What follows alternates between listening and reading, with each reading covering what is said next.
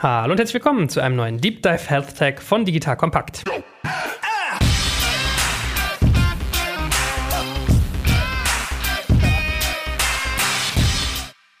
Mein Name ist Jörg Kaczmarek und an meiner Seite ist der gute Patrick Pfeffer. Mit Patrick wollen wir jetzt ein spannendes neues Format starten, das sich, der Name verrät es, um Health Tech dreht. Da tut sich nämlich ganz viel Spannendes in ganz unterschiedlichen Subdisziplinen und heute in unserer Kickoff-Folge erzählen wir mal ein bisschen, was wir eigentlich vorhaben, was das eigentlich genau ist. Also was ist eigentlich Health Tech, was gehört dazu, was vielleicht eher nicht, wo machen wir da die Grenze, was für Unterbereiche gibt es und natürlich gehen wir auch mal so insgesamt auf die Großwetterlage ein. Das heißt, wie ist der Digitalisierungsgrad zum Beispiel im medizinischen Bereich, wie ist der reguliert, etc. pp. So, das mal als kleiner Appetizer Appetizer, was heute so passiert. Und Kollege Pfeffer, wollen wir uns mal jetzt erstmal vorstellen. Hallo, herzlich willkommen. Schön, dass du da bist. Und du musst natürlich mal sagen, was du eigentlich genau machst. Ja, ja, vielen Dank. Also, mein Name ist Patrick Pfeffer. Ich bin äh, Gründer und Geschäftsführer der Investmentplattform SQVest. Es ist eine internetbasierte Plattform, die sich mit der Finanzierung von medizinischen Innovationen beschäftigt. Ich freue mich total heute auf das Gespräch, auf die erste Folge der Health Tech Serie. Wir werden uns sehr viel mit medizinischen Innovationen, wir werden uns mit Startups äh, beschäftigen, wir werden uns mit Themen Themen aus dem Bereich Biotechnologie, Medizintechnik und digitale Gesundheit beschäftigen. Wir werden darüber reden, wie all diese Bereiche aufgrund der Digitalisierung miteinander verschwimmen. Künstliche Intelligenz in der Medizin. Also ich mache jetzt schon einen riesen Topf auf. Ihr seht schon total viel Begeisterung für diese Themen da.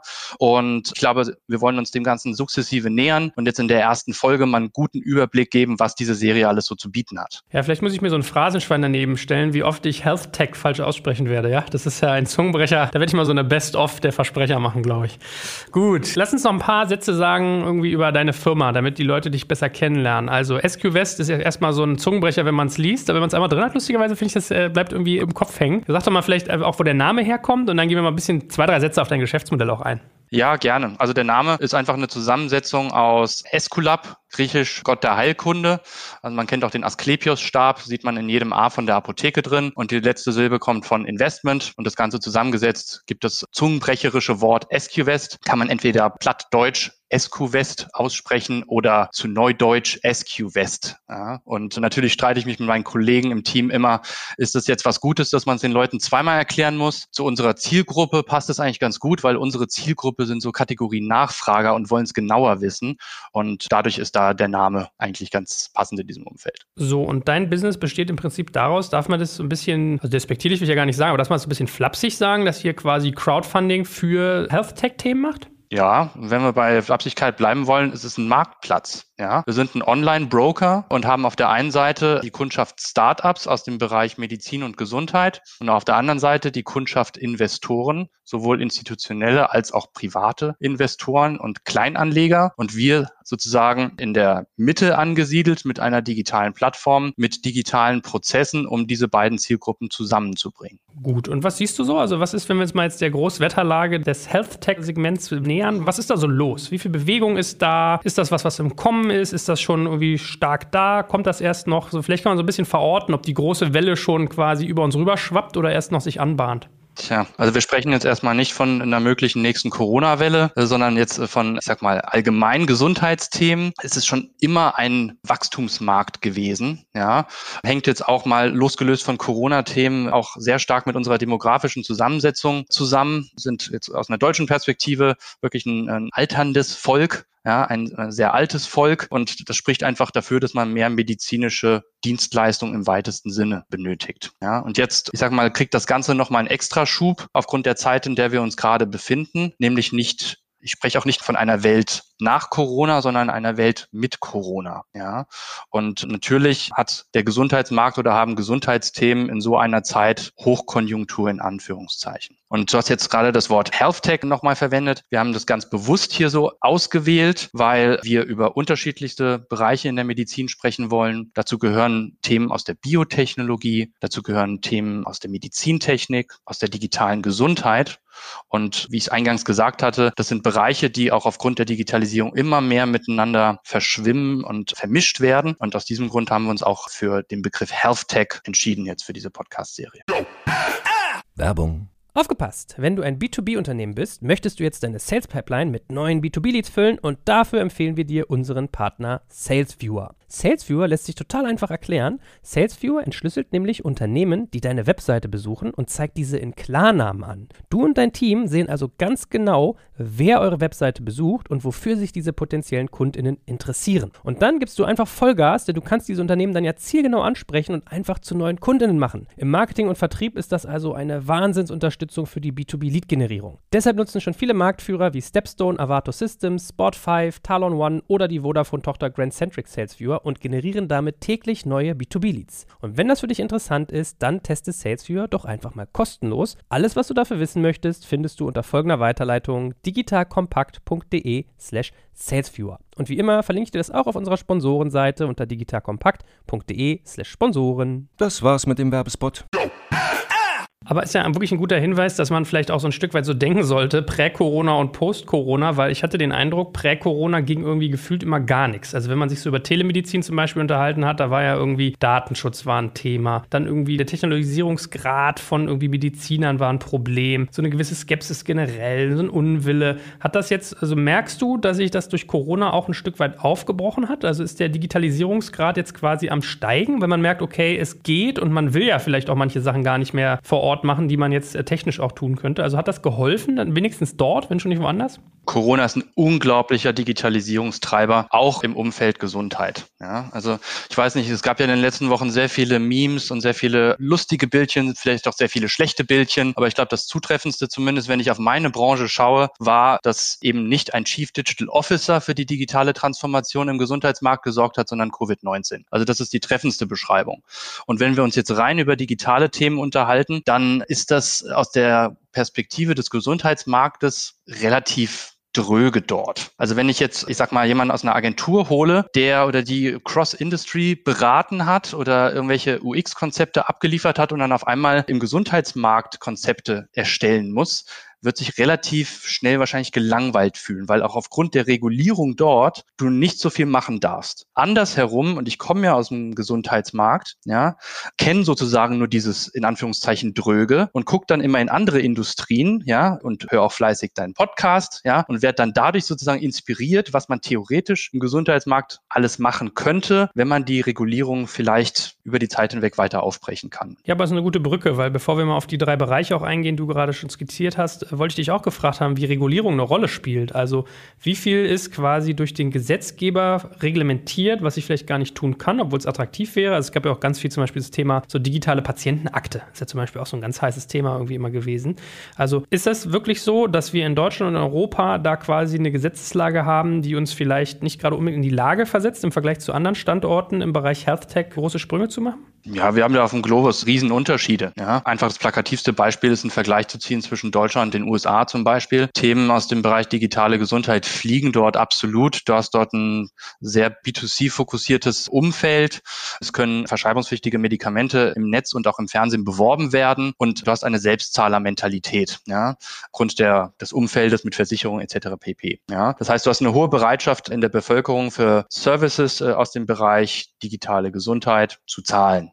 Bei uns komplett anders. Ja, da gibt es auch das schöne Heilmittelwerbegesetz. Gewisse Themen dürfen vor dem Endkonsumenten und oder Patienten gar nicht beworben werden. Da sind sozusagen dazwischen geschaltet die Ärzte oder andere Akteure aus dem Gesundheitsmarkt, vor denen das nur angezeigt werden darf. Das heißt, da hast du schon mal ein komplett anderes Setting und dann diese Selbstzahlermentalität, sowohl in Europa als auch in Deutschland, das entwickelt sich gerade erst, dieses Shopping for Healthcare. Und daher äh, haben wir hier ganz andere ganz andere Zeitläufe und ganz andere Geschwindigkeiten von der, wenn man von der Adoption von Digital Health spricht in unterschiedlichen Regionen der Welt. Und wie nimmst du Mediziner wahr in dem Bereich? Weil was ich so beobachte, ist, dass die so stark teilweise in ihren administrativen Aufgaben gebunden sind, plus sich noch informiert halten müssen in ihrem Feld und dann natürlich ihre ganz normalen Behandlungen machen, dass ich den Eindruck habe, die sind gar nicht in der Lage, sich mit digitalen Techniken auseinanderzusetzen. Weil es können ja auch ganz banale Sachen sein, so wie du ein Tischreservierungstool im Restaurant hast, könnte man ja auch irgendwie so eine Art Sprechstundenkalender haben als Arzt, dass man sagt, okay, ich melde mich digital an und kriege irgendwie einen Hinweis 15 Minuten bevor ich dran bin, dass ich mal kommen soll, weil wer hat Bock, so ewig in so einem Ding zu sitzen, ja? Und mein mein Eindruck ist immer sehr, sehr stark unterdigitalisiert, auch sehr so unwillig, da was zu probieren. Wobei ich, wie gesagt, ja dieser Berufssparte, die ja wirklich Überstunden schiebt, bis der Arzt kommt. Und vielleicht müssen wir in unserem Gespräch auch nochmal unterscheiden, ob man jetzt von Ärzten, Krankenhäusern oder ganz anderen Medizineinrichtungen spricht. Aber da habe ich so den Eindruck, dass man da eigentlich gar nicht so in der Lage ist, stark digital zu denken. Ist das so? Wie beobachtest du denn das? Größtenteils ja. Also ich habe mich in der Vergangenheit unglaublich viel mit digitalen Konzepten beschäftigt, die in eine Arztrichtung gehen. Und da ist das Thema Zeit unglaublich kritisch. Sowohl face-to-face -face als auch auf digitalem Wege kannst du einen Arzt wirklich nur sehr, sehr schwer erreichen. Ja, und wir sehen das auch relativ oft, wenn äh, zu uns Startups kommen, die eine Finanzierung benötigen, was über einen Arzt laufen muss vom Vertriebsweg her, schauen wir uns das sehr, sehr genau an, weil ein Arzt hat seine acht Minuten durchschnittlich Zeit für einen Patienten und da sind dann einfach über den Tag verteilt keine 30 Sekunden Zeit, um sich mit irgendeinem digitalen Helferlein zu beschäftigen.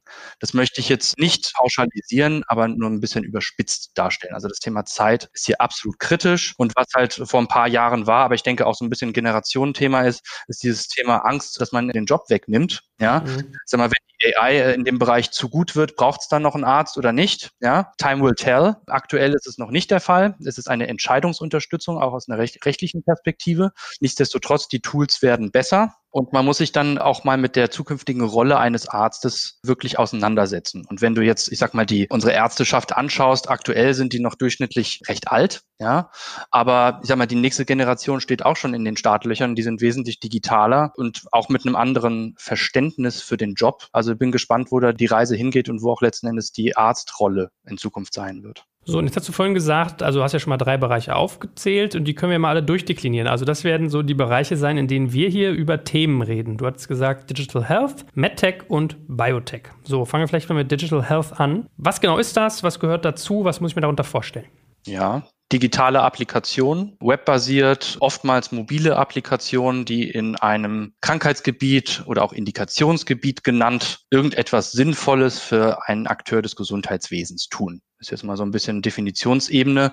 Es kann eine App sein zum Beispiel, die in Richtung des Arztes gerichtet ist, als Entscheidungsunterstützung für eine Diagnose. Es kann in Richtung Patient gehen, ähm, eine Adherenz-App zum Beispiel, die einfach dabei hilft, bei der Medikation oder bei der Behandlung wirklich am Ball zu bleiben, um einfach der Behandlung ordentlich zu folgen, damit der Outcome entsprechend gut ist.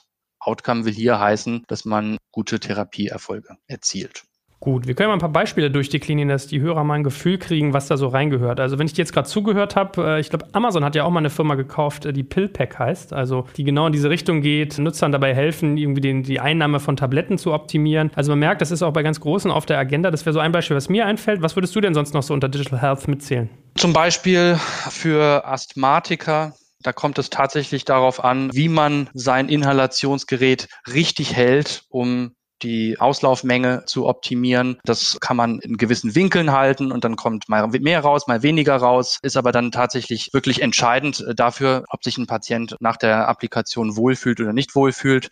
Da gibt es dann Augmented Reality Ansätze, dass man das eben sozusagen vor sich hält, das Smartphone und dann das in einem richtigen Winkel anwendet, könnte eine Anwendung sein. Jetzt in Richtung Diagnose, Unterstützungstool, da kennen wir doch das allseits bekannte Ada Health, ja, wo man nicht unbedingt weiß, was man jetzt hat, wenn man so einen Schmerz im Arm hat und durch so einen Entscheidungsbaum, durch so einen Fragenkatalog geführt wird mit einer wirklich toll gemachten App und einer entsprechenden Intelligenz dahinter. Und das System spuckt dann nach diesem Entscheidungsbaum eben eine Diagnose aus mit den entsprechenden rechtlichen Hinweisen, dass das jetzt kein Arzt ersetzt und dass man einen Arzt aufsuchen sollte, aber der Outcome ist doch ziemlich gut. Also ich meine, ich habe das auch noch so mitgekriegt, dadurch, dass ich ein bisschen, also Bekannte auch habe, die bei diesem Heartbeat Labs zum Beispiel, oder das ist sozusagen aus meinem ehemaligen Umfeld von meinem Investor, wo ich früher war, dass ich so beobachte, ah, okay, da tut sich auch was. Ich habe so den Eindruck, da passiert gerade relativ viel in dem Bereich. Wie ist denn da so die Großwetterlage? Also welche Standorte auf der Welt sind denn zum Beispiel in Digital Health sehr, sehr stark und wie ist so der Status quo dieses ganzen Segments?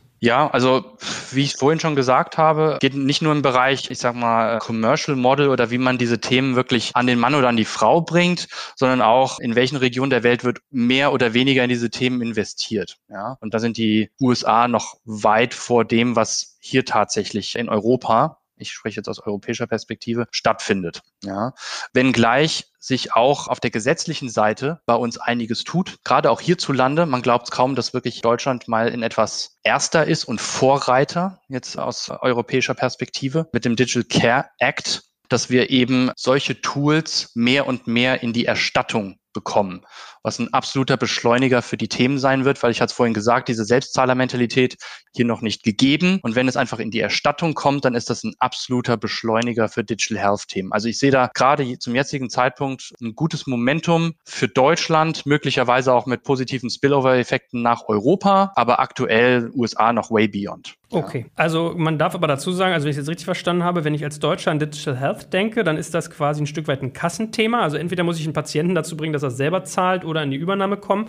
Aber so habe ich dich verstanden, es gibt auch Applikationen, die sich an andere Gesundheitsakteure richten. Also es kann auch sein, dass mein Kunde mal ein Arzt ist oder ein Physiotherapeut oder weiß ich nicht, jemand, der so im medizintechnischen Bereich zum Beispiel ist. Richtig? Korrekt. Korrekt, wobei man es äh, natürlich auch dort, je nach Anwendung, auch versucht, in die Regelerstattung zu bekommen. Ganz klar. Okay, gut, verstehe. Das ist also so der heilige Gral dort, äh, nachvollziehbar, ja, dankbarer Finanzierungsweg. Ich meine, ich habe es mitgekriegt bei diesen ganzen Themen, sowas wie Hörgeräte oder Brillen, da gibt es ja auch irgendwie Online-Dienste, die das verkaufen. Das sind ja reine Shops und da habe ich auch mal gesagt bekommen, dass das teilweise von europäischem Land zu europäischem Land ganz verschieden ist, weil zum Beispiel in Frankreich Brillen irgendwie sehr stark noch übernommen werden, in Deutschland nicht. Also da kriegt man mal einen Eindruck, was da quasi eine Rolle spielen kann. Aber Brillen und Hörgeräte gehören ja vielleicht schon fast wieder in deinen zweiten Bereich, nämlich äh, MedTech, was du gesagt hast. Was ist denn darunter zu verstehen? Ganz einfach gesprochen, Dinge, die du in die Hand nehmen kannst und auch in eine Kamera zum Beispiel halten kannst und andere können sich sofort vorstellen, was du da in der Hand hältst. Das kann ein Hilfsmittel sein, wie eine Gehhilfe für ältere Menschen, einen sogenannten Rollator. Das kann ein Fixateur extern sein. Was ist das? Das ist eine externe Stütze, ein externes Skelett, was du bei komplizierten Knochenbrüchen Menschen anbringst. So eine Art IKEA-Gerüst, nur in etwas komplizierter und regulierter.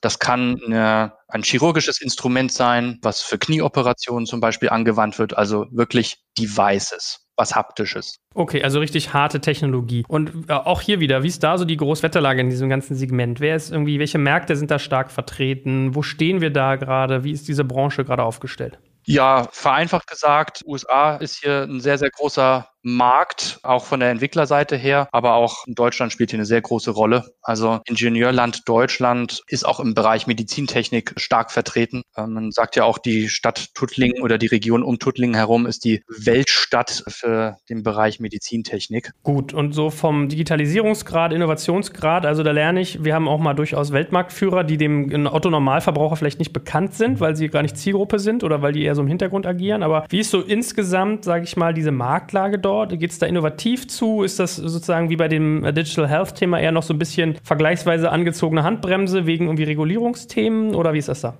Vielleicht nochmal ganz kurz zum Thema Digital Health. Angezogene Handbremse ist wirklich ein regionales Thema. Ja, es ist ein Bereich, der absolut fliegt. Ja, und äh, Europa hinkt hier halt einfach hinterher. Also APEC und USA sind da wirklich mit Vollgas unterwegs und Europa versucht noch wirklich den europäischen Weg und da einfach, ja, seine Linie zu finden, was unglaublich viel Zeit kostet, was uns womöglich irgendwann mal ziemlich schaden wird, diese fehlende Geschwindigkeit. Aber ansonsten ist das ein Thema, was weltweit schon entsprechend abgeht. Und wie ist es bei MedTech? Ebenso, vielleicht auch nochmal auf das Ursprungsthema zurückkommend, Health Tech. Wir sprechen hier, im Grunde gehen all diese Bereiche ziemlich nach vorne, ja, auch aufgrund einer Vermischung dieser Bereiche. Also sehr oft triffst du im Bereich Biotechnologie auf, ja, Konzepte, die im Labor stattfinden, sich aber irgendeiner digitalen Komponente bedienen. Und das gleiche im Medizintechnikbereich auch ja, wo du diverse Konzepte hast mit einer künstlichen Intelligenz dahinter, dann im Bereich Robotisierung, Unterstützung im OP dem Arzt bietest. Also eben genau diese Vermischung der Bereiche Medizintechnik und Biotechnologie mit digitalen Komponenten und das ist sozusagen die Zukunft dieser Vermischung dieser Bereiche. Gut, also haben wir Digital Health, was sehr stark in Richtung äh, digitale Anwendung geht, MedTech, was quasi wirklich Geräte sind und Biotech hatten wir noch als dritte Achse. Was muss man sich darunter vorstellen? Für mich ist das alles, was irgendeine Laborkomponente hat. Das kann im Bereich Wirkstoff gehen, das kann aber auch in diagnostischen Bereich gehen. Nehmen wir mal ein Beispiel äh, aus dem Wirkstoffumfeld mit zum Beispiel auch äh, demnächst bei uns auf der Plattform ein Unternehmen, was einen HIV-Wirkstoff entwickelt hat und jetzt in Zeiten von Covid-19 eben herausgefunden hat im Labor, dass es da eine entsprechende Inhibierung, also eine entsprechende Hemmung des Virus gibt. Ja, und um diese Themen voranzutreiben über die einzelnen klinischen Phasen hinweg bis in Verkehrbringung ist für mich ein, ist ein biotechnologisches Thema. Oder aber auch, dass du irgendwelche Gewebsproben entnimmst und dann mit Labortechniken auswertest. Möglicherweise hast du auch sehr viele Daten und musst dazu eine künstliche Intelligenz heranziehen, um zu sagen, du, ich entwickle mal möglicherweise in den nächsten fünf Jahren ein Diabetes. Hier gibt es ein paar Maßnahmen, um da ein bisschen gegenzusteuern. Aber es gibt diese Laborkomponente und das hat für mich sozusagen den Title oder den Tag Biotechnologie. Gut, also Laborkomponente, Diagnostics höre ich raus, weil ich denke ansonsten sowas wie äh, dieser der große Fall, der ja auch mal hier die Runde gemacht hatte mit diesem Theranos, wo irgendwie die Gründerin dabei war, immer mit so Bluttests quasi Untersuchungen zu machen und hinterher stellte sich raus, das hatte alles irgendwie nicht so funktioniert. Also da vielleicht mal ein Beispiel als schwarzes Schaf, aber ich erinnere mich, es gab mal so eine Welle, wo auch in Deutschland hier irgendwie äh, Startup-Ideen diskutiert wurden. Man piekt sich irgendwie einmal in der Woche in den Daumen und kriegt dann irgendwie regelmäßig so Blutauswertungen und kann sich so äh, gesundheitstechnisch technisch quasi selbst optimieren auf diesem Weg. Also sowas alles würde zu Biotechnologie, Biotech reinzählen. Genau, da bringst du ein Beispiel aus dem, aus dem Biotech-Segment an. Ja, jetzt, wenn du das Thema schwarze Schafe irgendwie anspielst, dann finde ich gerade sozusagen mal ein positives Argument fürs europäische oder auch fürs deutsche Umfeld, nämlich auch aufgrund der Regulierung und sozusagen, wie es letzten Endes beim Patienten landet, nämlich nur über Fachkreise und nicht direkt zum Patienten, dass man da relativ gut abgesichert ist und solche schwarzen Schafe erst gar nicht zu den Patienten vordringen. Mhm. Größtenteils natürlich. Und wie sind wir da aufgestellt als Markt so? Also bei äh, Digital Health habe ich gelernt, Europa eher hinten dran, bei MedTech, zumindest Deutschland, äh, ziemlich weit vorne. Wie ist es bei Biotech? Ja, da gibt's auch regionale Cluster, so um München herum, wo sich unglaublich viel im Bereich Biotechnologie tut. Also Deutschland ist dafür ein guter Standort. USA historisch gesehen auch sehr stark, also gerade so die Silicon Valley-Ecke, nicht nur wirklich für digitale Themen, sondern auch für Biotech-Themen. Was man jetzt aber auch in den letzten Jahren eben verstärkt sieht, ist unglaublich gute Teams, unglaublich gute Konzepte aus China. Also die haben da, ich sag mal, richtig aufs Gas gedrückt. Kann man so ein bisschen vergleichen mit der Geschwindigkeit, wie dort Hochhäuser entstehen. Und hier in Frankfurt haben wir es seit den 60er Jahren auf knapp 58 Hochhäuser geschafft. Und Shanghai hat es dann doch irgendwie mal auf ein paar tausend innerhalb der letzten 25 Jahre gebracht. Also das Thema Geschwindigkeit auch für mich ist ein wesentlicher Faktor für ja, Innovation. Ja? Und das haben die Europäer noch nicht verstanden. Okay, spannend. So viel also mal zu unserem groben Überblick, worüber wir hier sprechen werden. Womit rechnest du so? Also wir haben gesagt, Digital Health, MedTech, Biotech als unsere drei Achsen. Was für Akzente willst du so setzen und warum machst du das eigentlich genau? Also so als, als ganzes Format, was findest du spannend, mal mit raus in die Welt zu senden? Hm. Also lass mich erstmal beginnen mit den Themen, die ich wirklich so in der nächsten Zeit für uns verstärkt sehe. Ist natürlich das Thema künstliche Intelligenz in der Medizin. Ja, also in allen genannten Bereichen, die wir angesprochen haben, wird es eine Rolle spielen. Ist natürlich ein sehr gehyptes Thema. Ich selber habe in dem Bereich promoviert und schauen natürlich da mit einer ganz anderen Brille drauf, nämlich nicht sozusagen von der, von der Marketing-Seite oder von der Buzzword-Seite her, dass irgendwie AI drin sein muss, sondern da schauen wir doch ein bisschen under the hood, ob das Konzept ja entsprechend gut mit guten Daten trainiert ist. Ja, kannst nämlich total sinnlose Konzepte hinlegen. Ja, wie, wie hat mein Doktorvater immer so schön gesagt, shit in, shit out. Kannst noch so gutes Modell haben, aber wenn die Datenlage scheiße ist, Entschuldigung, darf man das hier sagen, dann ist es so. Ja, also dann kommt auch nur entsprechend raus. Ja, so. Also KI in der Medizin absolut gut, aber haben wir gute Daten dafür und da schauen wir ganz kritisch drauf und werden das sicherlich in der einen oder anderen Episode mal kritisch beleuchten.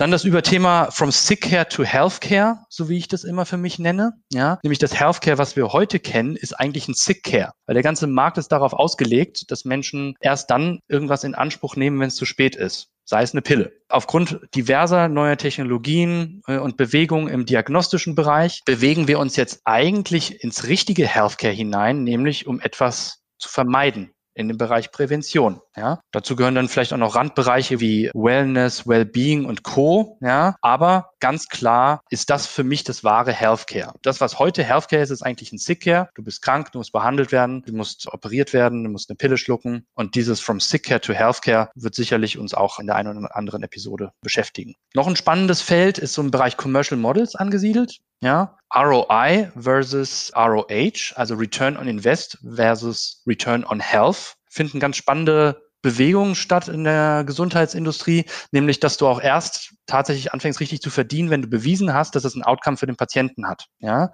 also erst wenn es wirkt, kriegst du richtig Patte. Ja, und es gibt jetzt schon die ersten Medikamente, die genau nach dieser Manier gedacht sind und auch entsprechend vergütet werden. Ja. Und ich sehe es ganz stark mit zunehmender Daten, Qualität und mit entsprechend mehr Daten, höherer Qualität wird es einfach sehr stark in diese Richtung gehen und mehr und mehr Player werden sich diesen Konzepten anschließen. Ja, und dann noch zu guter Letzt, ich sage mal, nicht nach, sondern eben entsprechend mit Corona und potenziellen weiteren Epidemien oder Pandemien, die auf nächste Generation warten, das Thema Biosecurity. Ja, für mich ein spannendes Feld, ist noch nicht so richtig definiert. Ich habe es für mich jetzt mal so als Hashtag hier jetzt in den virtuellen Raum geschmissen. Ja, wie vermeide ich nicht nur, dass ich krank werde, sondern wie vermeide ich solche globalen Szenarien, wie wir es gerade jetzt haben. Ja? Und das ist so ein sozusagen unter dem Überbegriff Biosecurity angesiedelt. Und ich sag mal, die Themen, die ich jetzt hier auch sehe, sind auch die, die mich persönlich stark beschäftigen. Also da gibt es jetzt kein großes Abweichen voneinander.